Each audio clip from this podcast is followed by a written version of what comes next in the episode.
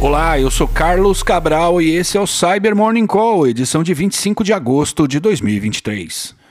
Ontem o pessoal da Cisco Talos publicou dois estudos envolvendo campanhas do grupo Lazarus.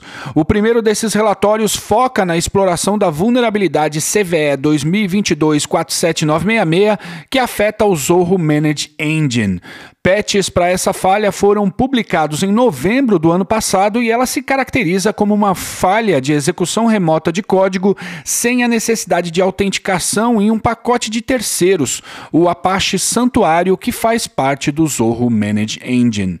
Provas de conceito públicas para a exploração dessa vulnerabilidade existem desde janeiro e as primeiras campanhas de ataque em que ela foi usada foram registradas em fevereiro. Tudo isso foi pauta aqui do Cyber Morning Call. Nos ataques documentados ontem, a CVE 2022-47966 tem sido explorada para infectar ambientes com o Trojan de acesso remoto Quite Rat, o qual possui funcionalidades típicas a ameaças desse tipo, usadas para controlar o alvo remotamente e extrair dados de interesse do atacante. Já o segundo relatório que a Cisco Talos publicou ontem sobre o Lazarus tem relação com a descoberta de uma nova ameaça usada pelo grupo, a qual passou a ser rastreada como Collection Rat. Como o nome diz, o Collection Rat é mais um Trojan de acesso remoto, qual é baseado em outra ameaça chamada Andariel e que consiste em uma variedade de recursos comuns a ameaças desse tipo, como a capacidade de executar comandos arbitrários e gerenciar arquivos no alvo. O documento também chama atenção para o fato de que o Lazarus tem mudado o seu modus operandi no sentido de adotar mais ferramentas de código aberto ao invés de ficar codando tudo que usa.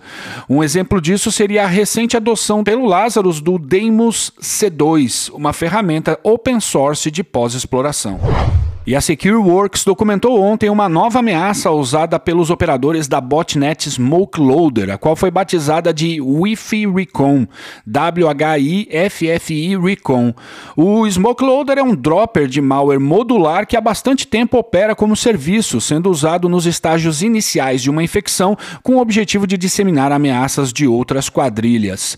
Já o, esse Wi-Fi Recon é basicamente um scanner de redes Wi-Fi que está sendo usado para triangular a localização do dispositivo infectado por meio de dados de redes próximas e por consultas à API de geolocalização do Google.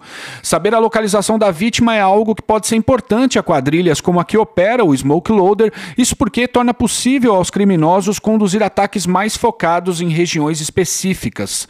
Por exemplo, não faz sentido infectar máquinas na América Latina com um trojan bancário focado em bancos asiáticos. Outro modo de usar essa ameaça é em crimes de extorsão, em que o atacante usa a localização da vítima como mais um argumento para convencê-la a pagar um resgate.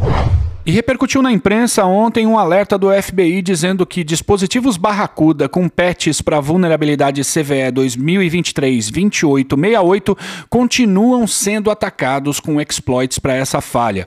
Ou seja, os patches não corrigem totalmente o problema. Já falamos pelo menos quatro vezes sobre essa vulnerabilidade aqui no Cyber Morning Call. Ela afeta o módulo de triagem de anexos de e-mail do Barracuda Email Security Gateway, permitindo permitindo a injeção remota de comandos no dispositivo. O problema foi descoberto no dia 19 de maio e a empresa lidou com ele lançando dois patches de segurança nos dias 20 e 21 do mesmo mês.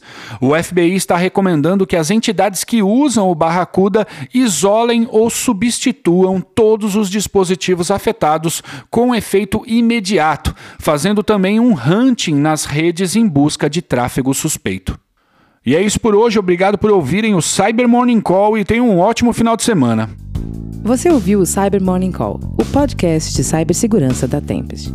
Nos siga em seu tocador de podcast para ter acesso a um novo episódio a cada dia. E para saber mais sobre a Tempest, nos siga no Instagram, Twitter e LinkedIn ou acesse www.tempest.com.br.